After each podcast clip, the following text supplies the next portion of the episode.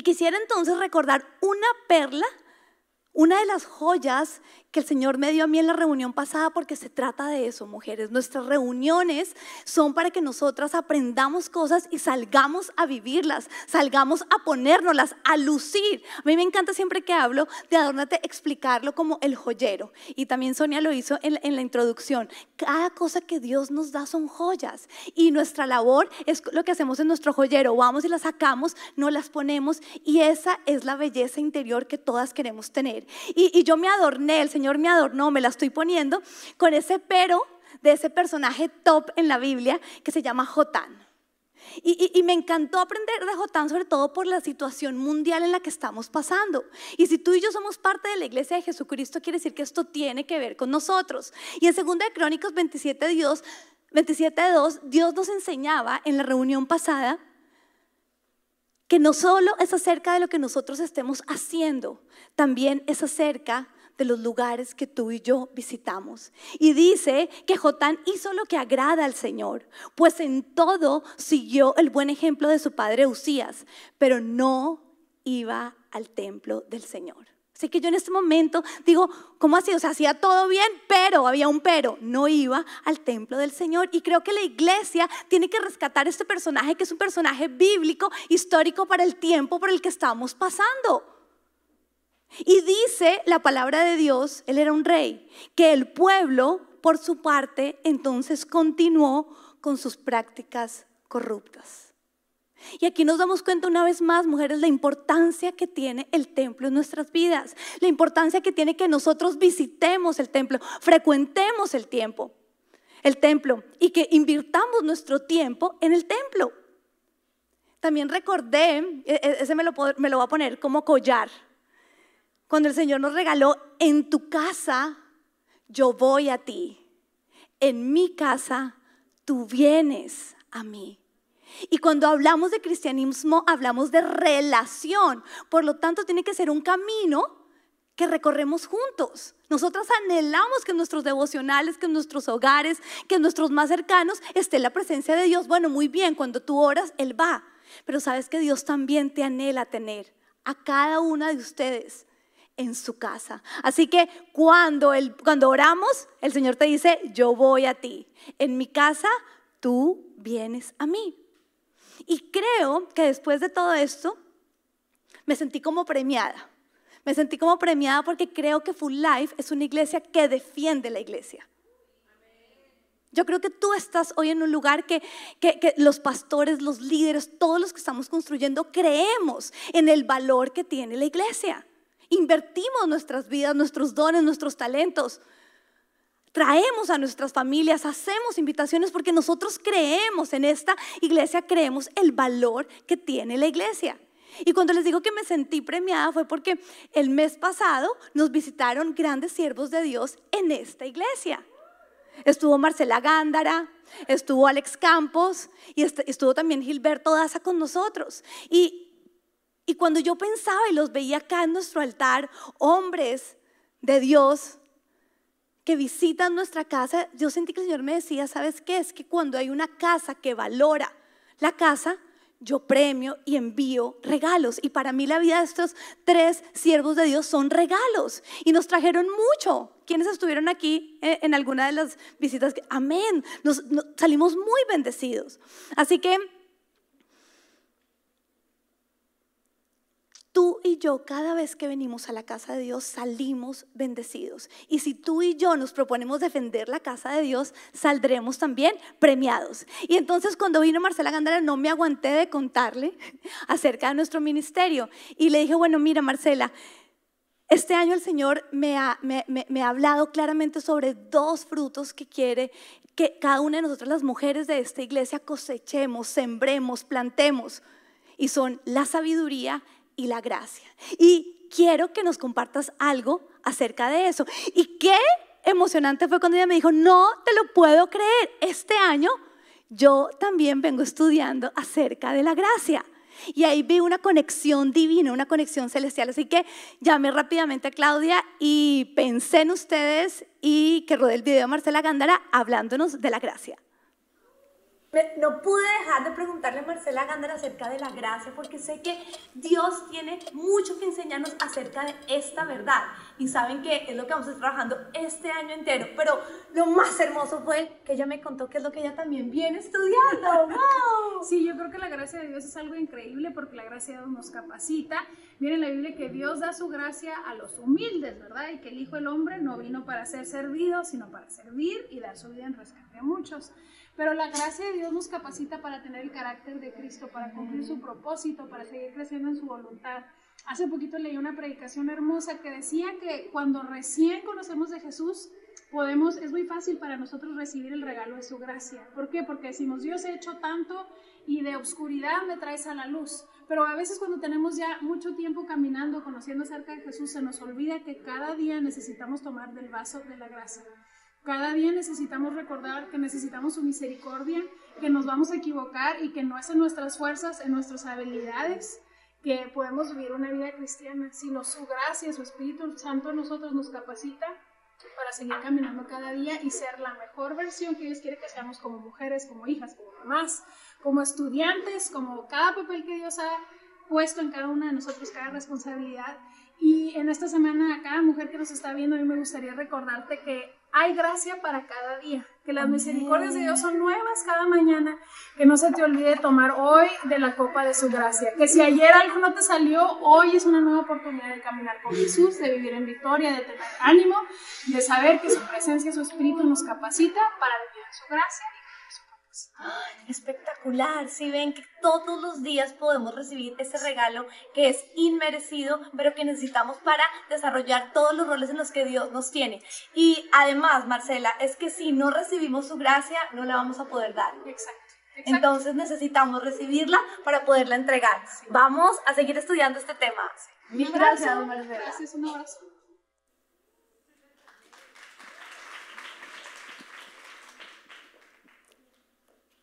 El envase que Dios utilizó para hablarnos hoy acerca de gracia lo hizo a través de Marcela Gándara.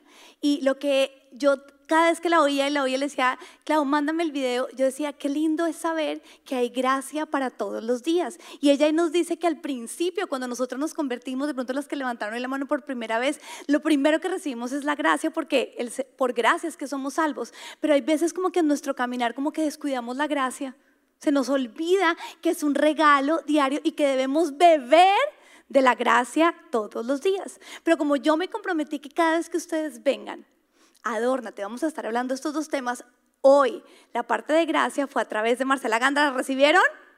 Amén. Ella lo viene estudiando y no lo compartió, pero entonces hoy yo voy a estar hablándoles a ustedes de sabiduría de mucha sabiduría. Y me di cuenta, además, que al estudiar la sabiduría, que es necesario la gracia. Son como que van de la mano. Para poder crecer en gracia necesitamos ser sabias.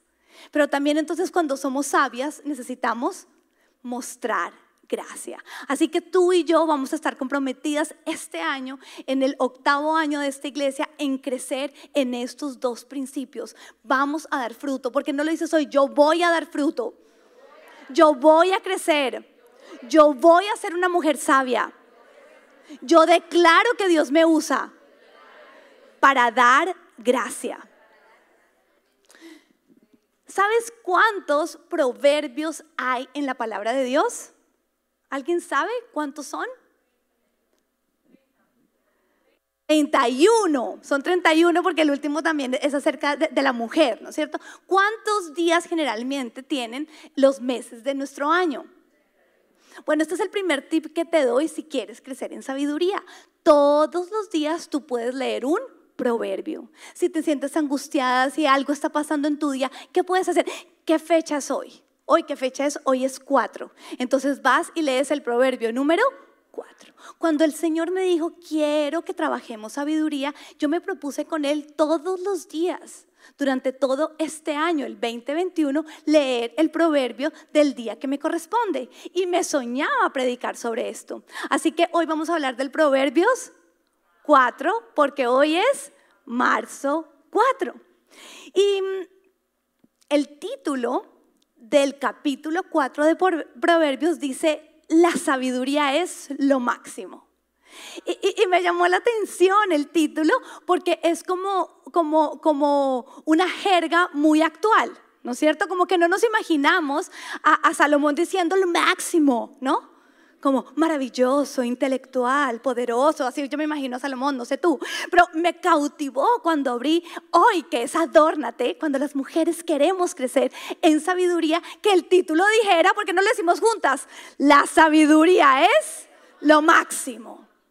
Así que el título de la prédica de hoy es tres verbos, acciones que evidencian si la sabiduría de Dios es realmente lo máximo para ti. En el caminar de esta, de esta noche, la enseñanza te va a permitir a ti darte cuenta si realmente tú puedes decir, como quien escribió este proverbio, la sabiduría es lo máximo. Y esta es una frase que tú y yo utilizamos con cosas que nos gustan, nos apasionan, que disfrutamos, las cuales podríamos vender porque creemos en ellas. Qué bueno preguntarnos hoy si en nuestro corazón, en nuestra mente y nuestro espíritu puede decir lo mismo. La sabiduría es lo máximo. Así que lo primero que tengo que hacer es hacerte la siguiente pregunta. ¿Tú crees que nosotras podemos amar a Dios sin que su sabiduría sea lo máximo para nosotras? Alguien puede decir, yo amo a Dios, pero puede llegar a decir al mismo tiempo, pero la sabiduría no es lo máximo para mí. Lamentablemente, creemos que esto sí pudiera ocurrir, pero no. déjame explicarte por qué no puede ocurrir. Equivocadamente, tú y yo podemos creer que podemos amar a, alguien sin que estemos del todo en acuerdo con esa persona. Es como si en ciertas situaciones o personas el amor no está ligado al concepto de la sujeción. Te voy a dar ejemplos. Conocemos muchos hijos que dicen amar a sus padres, pero no les obedecen en todo.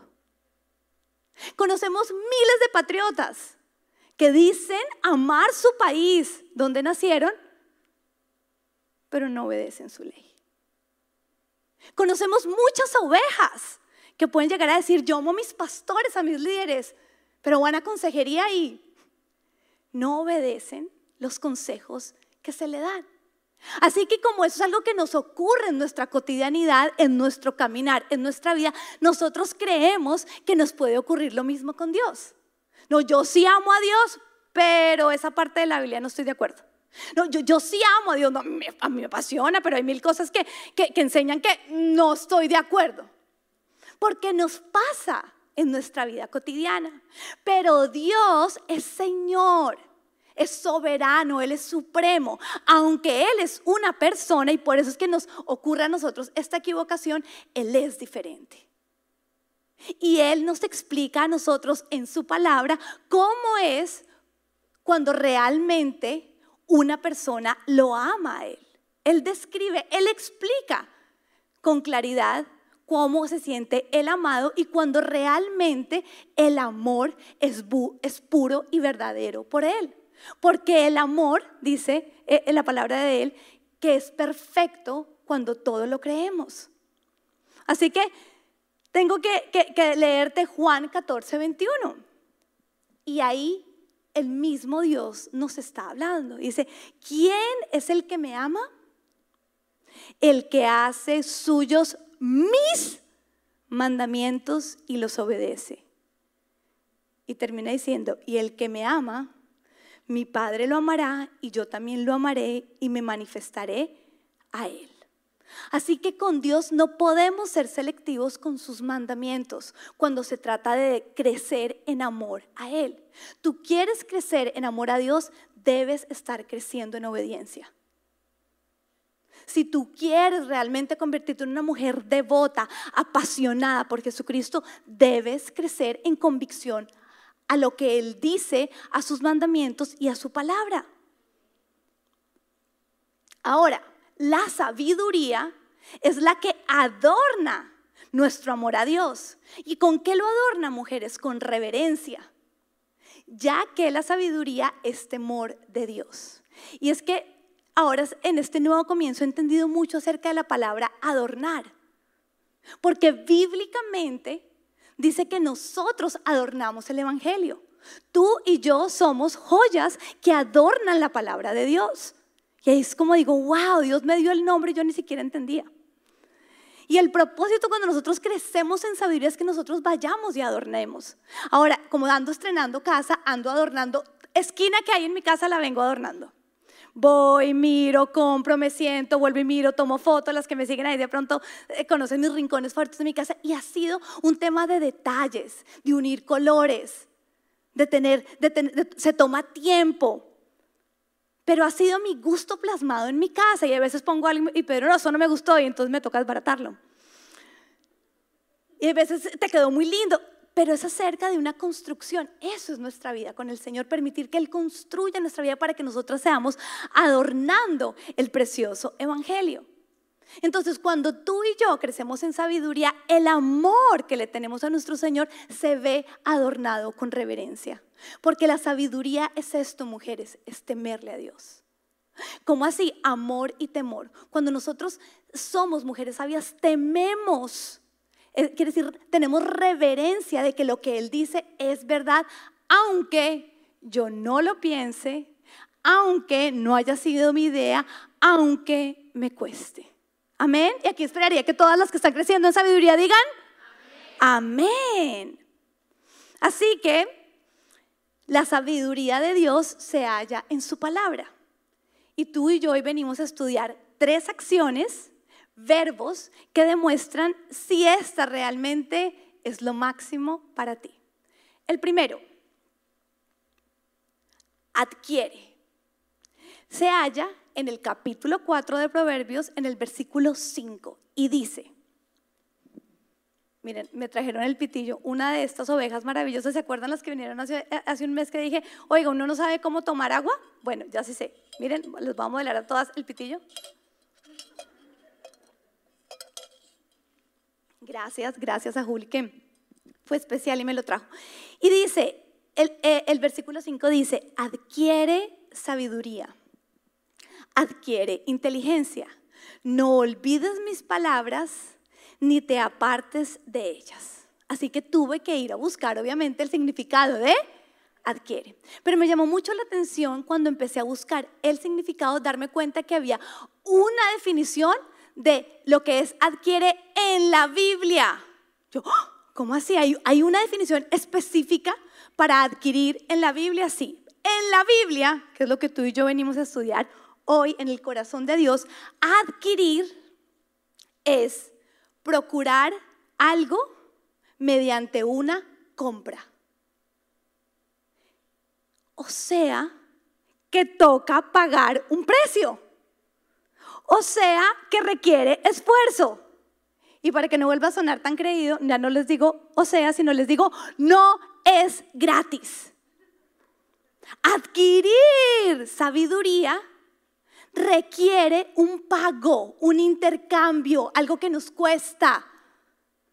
Para la Biblia, cuando el Señor te está diciendo, adquiere sabiduría, te está diciendo, debes responder a este llamado y, te va a costar.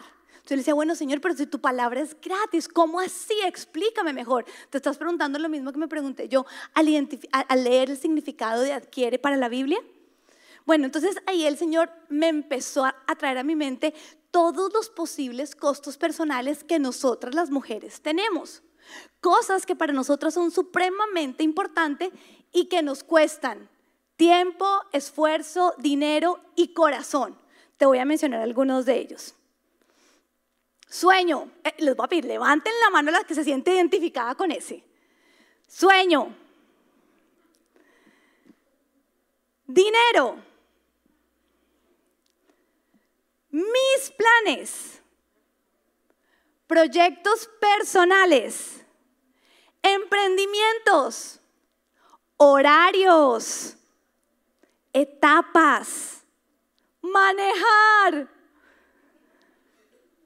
entretenimiento, ejercicio, salir de la casa, todos estos que acabo de mencionar y muchos más mujeres son los posibles costos personales. nos valen, son importantes para nosotras. Así que el Señor me decía, si tú realmente, Ana María, quieres crecer en sabiduría, tendrás que pagar en muchas oportunidades con esto. El tema, mujeres, es que a la que no le gusta manejar dice, no, no voy a adórnate porque no manejo. La que dice, no, es que en esta etapa mi bebé todavía llora mucho, no voy. La que dice, mi proyecto personal, y hace poquito hablé con alguien, no, mi emprendimiento, no, no puedo volver a la iglesia, porque estoy sacando adelante mi emprendimiento, pero Dios, yo amo a Dios y Dios me ama. El Señor me decía, adquirir sabiduría te va a costar. La, adquirir sabiduría no es como que llega, llega y se mete entre tu sueño o entre tu entretenimiento o en todo lo que a ti te cuesta, te va a costar un precio. Y por lo tanto, te va a costar esfuerzo. Hoy quisiera que tú te preguntes cuáles son de esas cosas que para ti son tus costos personales. Mucha gente los llama excusas, pero el Señor les dio un título especial en esta enseñanza de hoy. Son costos personales. ¿Sabes que con los cuales tú puedes, de alguna manera, al entregarlos, al sacrificarlos, adquirir sabiduría? Cuando tú dices, bueno, no, la manejada no me va a detener a ir, voy a pagar ese costo para llegar, tú adquiriste sabiduría, pagaste algo. Y cada una, como lo decimos, tiene los suyos propios. Hay veces como que criticamos con, ligereza el costo personal de otra. Pero es que no importa cuál sea el tuyo, cuál sea el de, la otra, lo importante es que tú estés dispuesta a pagarlo, a sacrificarlo, a cambio de sabiduría. ¿Cómo adquiero entonces sabiduría? Cuando esta vale mil veces más que tus costos. Tú eres una mujer sabia cuando tú dices, esta etapa está dura, pero yo voy. Yo llegué sin pinta acá, pues tenía que dejar a mis dos hijos organizados, no sé qué, pero allá llego. Y cuando, y, cuando yo miraba todos, por ejemplo las del sueño, pago no dormir por buscar a Dios. Y eso es lo que nos tenemos que estar preguntando todas. ¿Estoy dispuesta? ¿Estoy dispuesta? Porque si tú estás dispuesta, tan dispuesta como estoy yo hoy, a sacrificar lo que para mí es importante, y lo voy a poner mil veces por debajo de la sabiduría, tú y yo hoy podemos decir, la sabiduría es lo máximo, lo máximo. Segundo verbo, no abandones, no abandones. Este está ubicado en el versículo 6 del capítulo, porque hoy es marzo. Dice, no abandones nunca a la sabiduría y ella te protegerá, ámala y ella te cuidará. Bueno, sé que mucha gente está llegando nueva a nuestra iglesia. No me gusta presentarme como psicóloga, pero mi profesión es la psicología. Yo estudié psicología, tengo una maestría en counseling en este país, en una universidad cristiana. Y utilizo la psicología como una herramienta para bendecir al pueblo de Dios. Es un talento que tengo que no quiero enterrar. No creo que la psicología sea el camino. Creo que Jesucristo es el camino, pero con Jesucristo en la mano, la utilizo. Y hay veces desempolvo ciertas cosas que aprendí y que sé que son ciertas de esta ciencia que estudia la psiquis humana y que es de tanta bendición para la sociedad. Ahora, ¿qué dice la psicología acerca de la acción de abandonar? Dice que alguien abandona algo cuando hay una emoción involucrada de categoría negativa. Esto quiere decir que ante situaciones difíciles, retadoras, dolorosas, que se provocan en todas nosotras, digamos todas, no estás sola, todas pasamos por cosas difíciles, retadoras y dolorosas. Y esto provoca en nosotras emociones de carácter negativo. Tú y yo en ese momento somos vulnerables y tentadas a abandonar. A abandonar. No es dejar, tengo que hacer la aclaración, es abandonar. Abandonar tiene que ver todo con categorías negativas, emociones negativas. Tú y yo no abandonamos algo que estamos disfrutando en este momento, ¿no es cierto? Nah, tú y yo no abandonamos algo que está siendo fácil, ¿no? Ni nos damos cuenta y lo seguimos haciendo. Tú y yo no abandonamos nuestro plato favorito, ahí el que venga a meter la mano, que quiera que lo abandonemos, ¿no? No. El abandono tiene que ver todo con emociones de tipo negativo. Cuando algo no nos duele, no estamos tentadas a abandonar. Cuando algo está siendo fácil, no estamos tentadas a abandonar. Cuando algo está siendo divertido, no lo vamos a abandonar. Es cuando nuestro estado de ánimo está mal.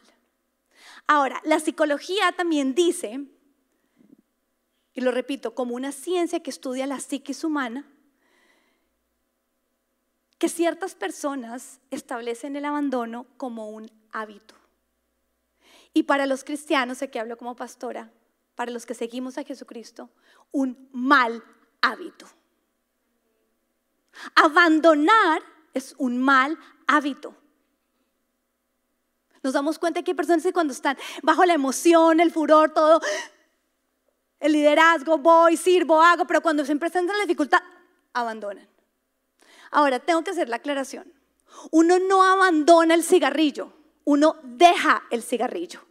Porque el cigarrillo era algo que te producía algo malo. Tú no abandonas una relación tóxica, tú la cortas. Y eso está bien.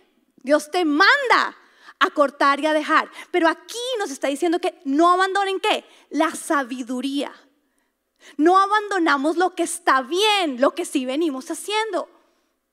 Lo que dice su palabra que hagamos. ¿Cuánta gente cuando está bajo dolor y situaciones difíciles dejan de venir a la iglesia?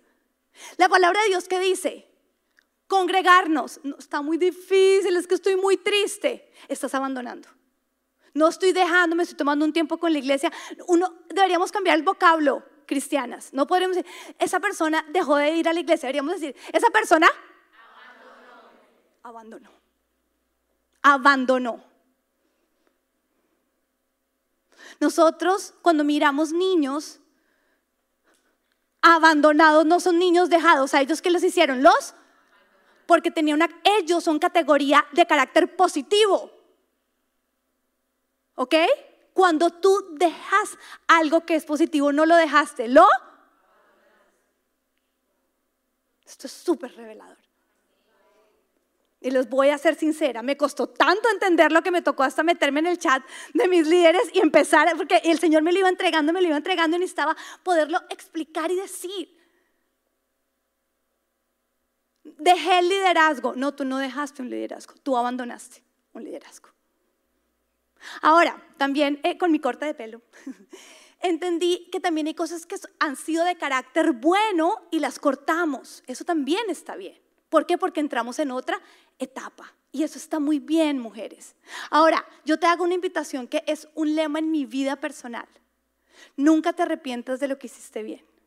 No, me di a alguien, me arrepiento porque no me respondió igual. No, no, no, no, no. Nosotras solo nos arrepentimos de lo que Dios llama pecado. El arrepentimiento corresponde solo a la categoría de pecado. Ah, ok, invertí, no me salió. Ok, corto, pero no me arrepiento del bien que hice. Amén. Fui muy buena empleada, me arrepiento porque no me valoró. No, no, no. Busqué otro trabajo, me ascendieron, me valoraron ahí. Entonces yo dejé ese trabajo. Ahí si no abandonaste, tú dejaste ese trabajo porque te fuiste promocionada a otro lugar. Amén. No nos arrepentimos de lo bueno que hemos hecho, lo atesoramos en nuestro corazón y recordemos además que todo lo bueno que hacemos, aun cuando no lo recojamos en ese territorio, lo recogeremos después. Porque Dios no se queda con nada. Y sabes que si no lo recogemos nosotros, lo recogerán nuestros hijos. Amén. O sea que nunca te arrepientas de lo bueno que has hecho. Abandonar es el eslabón perfecto para no avanzar, mujeres. Creemos, la emoción negativa nos hace creer, somos engañadas y creemos que si abandonamos, voy a poder avanzar con esto otro. No, no estás avanzando, te estás estancando. La palabra de Dios dice, no abandones y es claro, nos dice, nunca. No hay justificación para dejar de hacer lo bueno, para dejar de cumplir la palabra de Dios. Amén. Soltar, dejar, huir, porque está siendo difícil, nos impide avanzar, nos impide crecer y nos impide madurar. Además, cuando se trata de las cosas de Dios y su sabiduría, esta evidencia, esto evidencia que no es lo máximo para ti.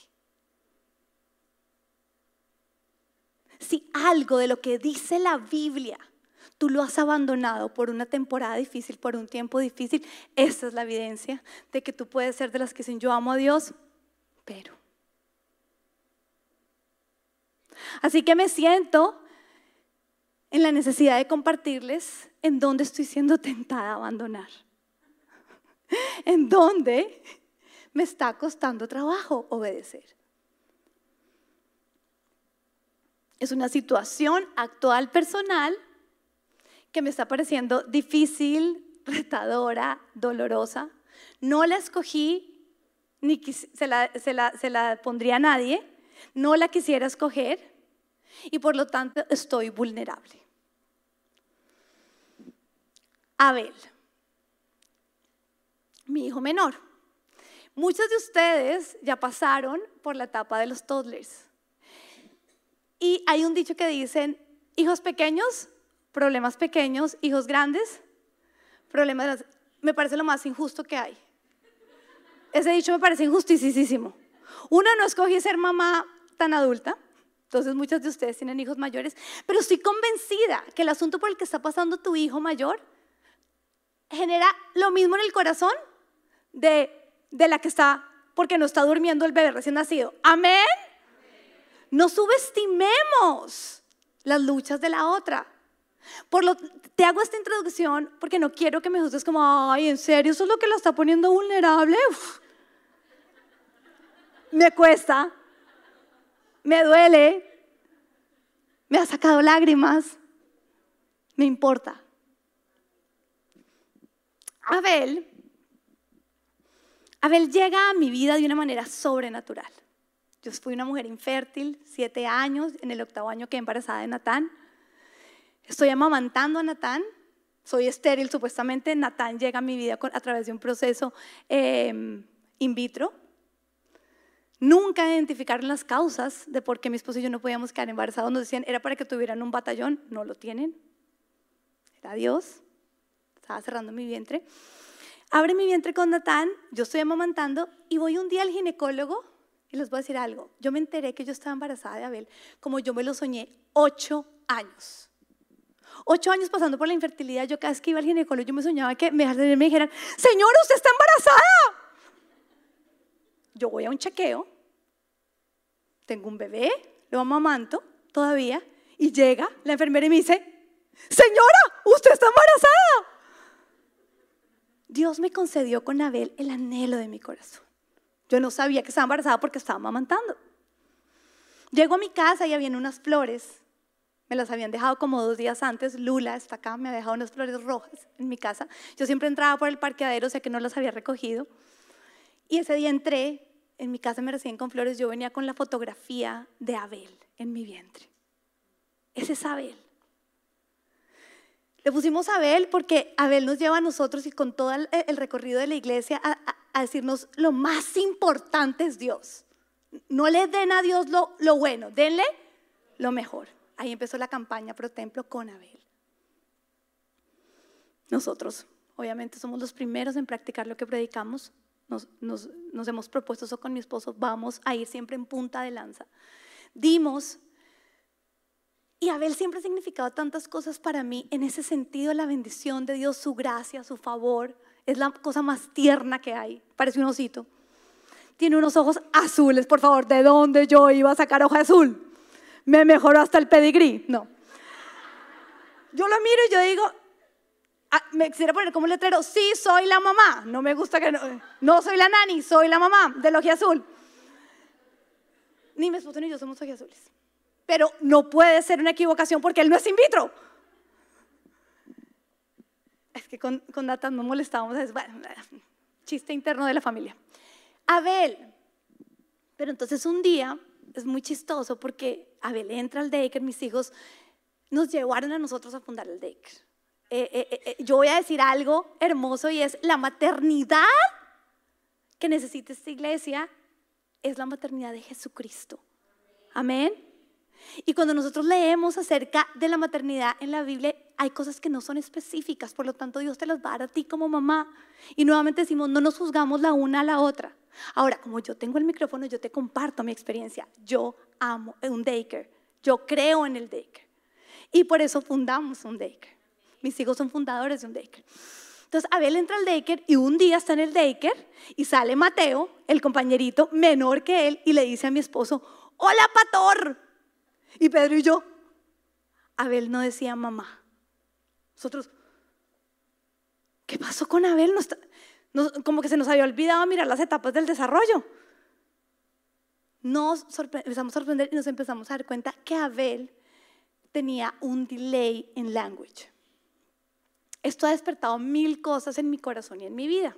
Yo soy la asistente personal de mi esposo, así que él me dijo, debes empezar a averiguar todos los procesos con Abel, que para mí son gigantes, pero tengo mi ayudador, a mí aplicar, investigar, todo eso me parece que hiciera un asistente personal pero soy la de mi esposo. Entonces me ha tocado, y llegué finalmente a un lugar donde evaluaron a Abel, porque el sistema, digamos de alguna manera, él alcanzó a ser evaluado, a cada venía le daban terapia, pero después me dijeron, mira, él cumplió los logros y lo sacaron del sistema. Sin embargo, Abel seguía sin hablar para lo que él debería estar hablando. ¿Qué hacemos cuando tenemos que, que seguir? Batallamos, ¿no es cierto? Entonces así seguí batallando y llegué finalmente y logré que lo evaluaran en tiempo de COVID, todo, para ver si Abel aplicaba a un programa especial. En uno de los lives de oración, una pastora a mí me enseñó algo y me pareció divino porque ella me dijo, me enseñó eso, nosotros podemos activar en oración beneficios y ayudas que tenga el territorio donde estamos para nuestros hijos. Y esa fue mi oración, yo empecé. Yo activo toda ayuda del gobierno, de este sistema, de este país, para Abel. Yo la activo, yo la recibo. El caso fue que cuando yo fui a evaluar a Abel, me habían dado ciertas recomendaciones de exagera. ¿Para qué? Pues para que pasara. Pero yo siento que exagerar es mentir. Esa es mi, esa es mi opinión también. Yo dije, no, yo voy a ser completamente sincera con las evaluadoras para que si Abel pasa, pasa con la verdad. Me quiero asegurar que, que Dios es el que está abriendo esa puerta. Efectivamente, Abel pasó. Y ese pite lleva dos días en un colegio público. Sí, gloria a Dios porque pasó, pero me ha costado mucho soltarlo soltarlo a un sistema diferente, soltarlo a una escuela que es pública, soltarla a un lugar donde Jesucristo no es el centro, pero sé que es lo que Dios tiene para él. Me está tocando obedecer, mujeres. Mi otro hijo está en colegio cristiano y yo veo que cuando él se lo llevan, yo siento como una tranquilidad, como la misma tranquilidad que sentía cuando lo dejaba acá en el decre, porque sabía quién lo estaba recibiendo. Cuando yo dejo a Abel, ni siquiera hay una distinción en este sentido para niños pequeños y grandes. O sea, Abel se baja del carro que es, me llega acá. No, a ver, me llega acá, ¿no? Y se baja con, jóvenes grandes, todos. Y con su máscara y Abel va. O sea, imagínense, yo, yo saben qué quiero, yo quiero bajarme del carro y me quería bajar del carro, salir corriendo, cargarlo, montar el carro y decir, no, no, no. No. Pero ahí recuerdo que Dios me dijo, sí. Ahí recuerdo que mi esposo me dice, sí. Ahí recuerdo lo que la Biblia dice y entonces sé que no puedo abandonar. Sé que tengo que permanecer. Sé que tengo que confiar. Que a mi hijo no lo cuida un, colegio, a mi hijo lo cuida Dios. Ahí tengo que confiar Ahí tengo que practicar, no puedo abandonar, tengo tentación. decirle a Pedro, no, no, va para el Decker. pero sé que tengo que estar sujeta a mi autoridad porque a través de mi autoridad Dios me está bendiciendo. Amén. Así que en esos momentos, mujeres, tenemos que hacer todo lo contrario. Se llama aferrarte. Un mal hábito se corrige con un buen hábito. Y bíblicamente el buen hábito que corrige el abandono es aferrarnos. Y está ahí en ese mismo, en ese mismo eh, eh, capítulo. Está en el versículo 13, dice, aférrate a la instrucción. No la dejes escapar. Cuídala bien, que ella es tu vida. La instrucción es, Abel debe estar ahí un año. Fue lo que Dios mandó hacer. Fue lo que Dios me dijo que, que, va a ocurrir. La tengo, tengo que cuidar esa instrucción. Tengo que saber que llegué ahí guiada por mi autoridad más cercana que es mi esposo. Tengo que recordar esos principios. Tengo que saber que la vida de mi hijo no me pertenece a mí, sino le pertenece a Dios. Y así no voy a abandonar. Amén.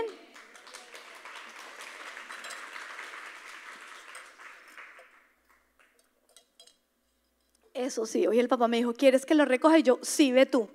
Ojos que no ven, corazón que no siente.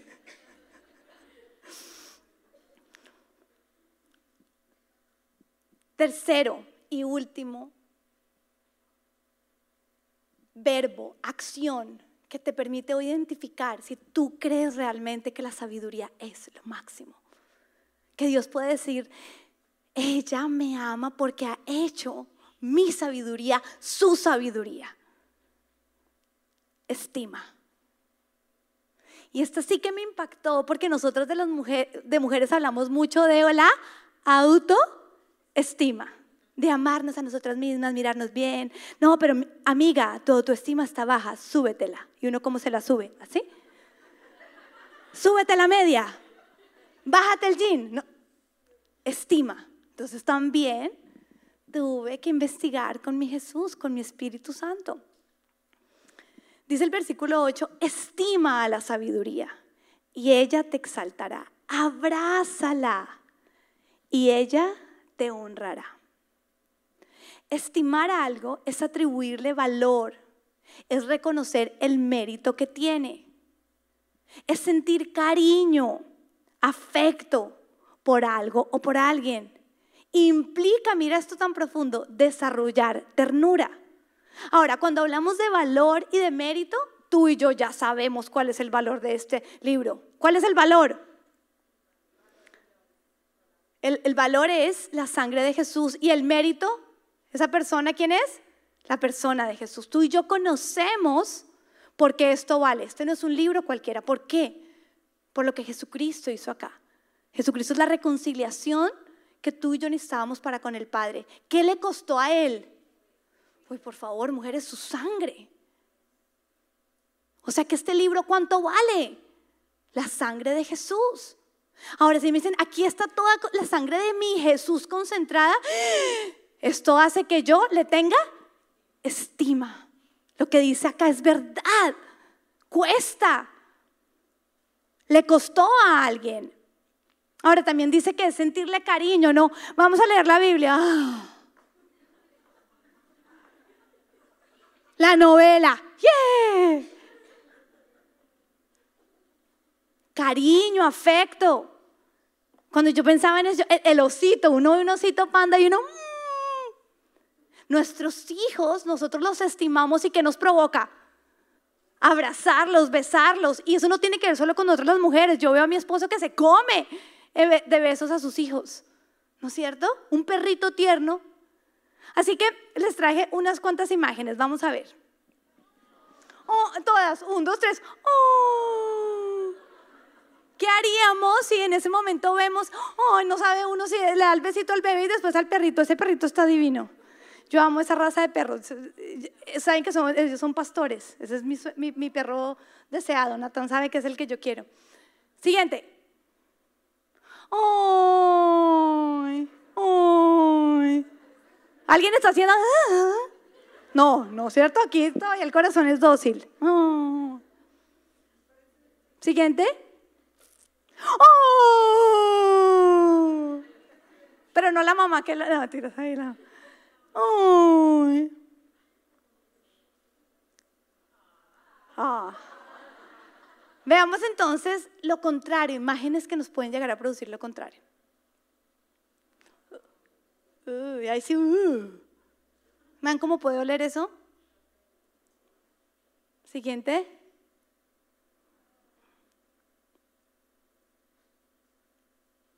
Wow, ¿no? Siguiente.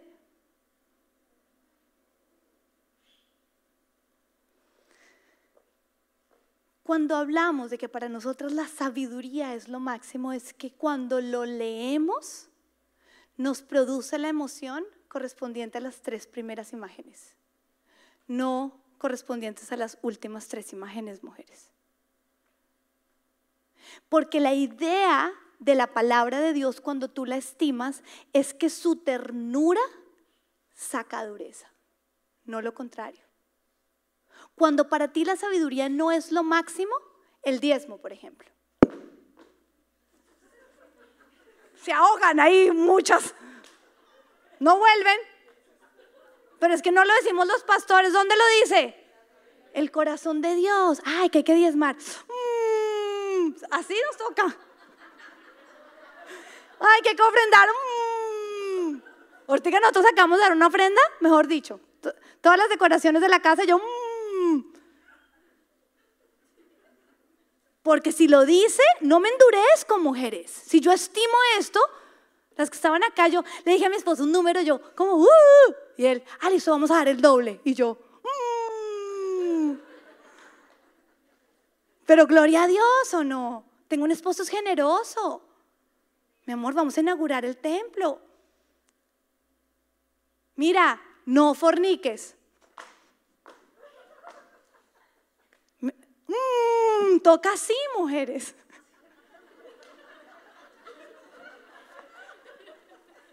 Estimar es abrazar, nos debe producir ternura.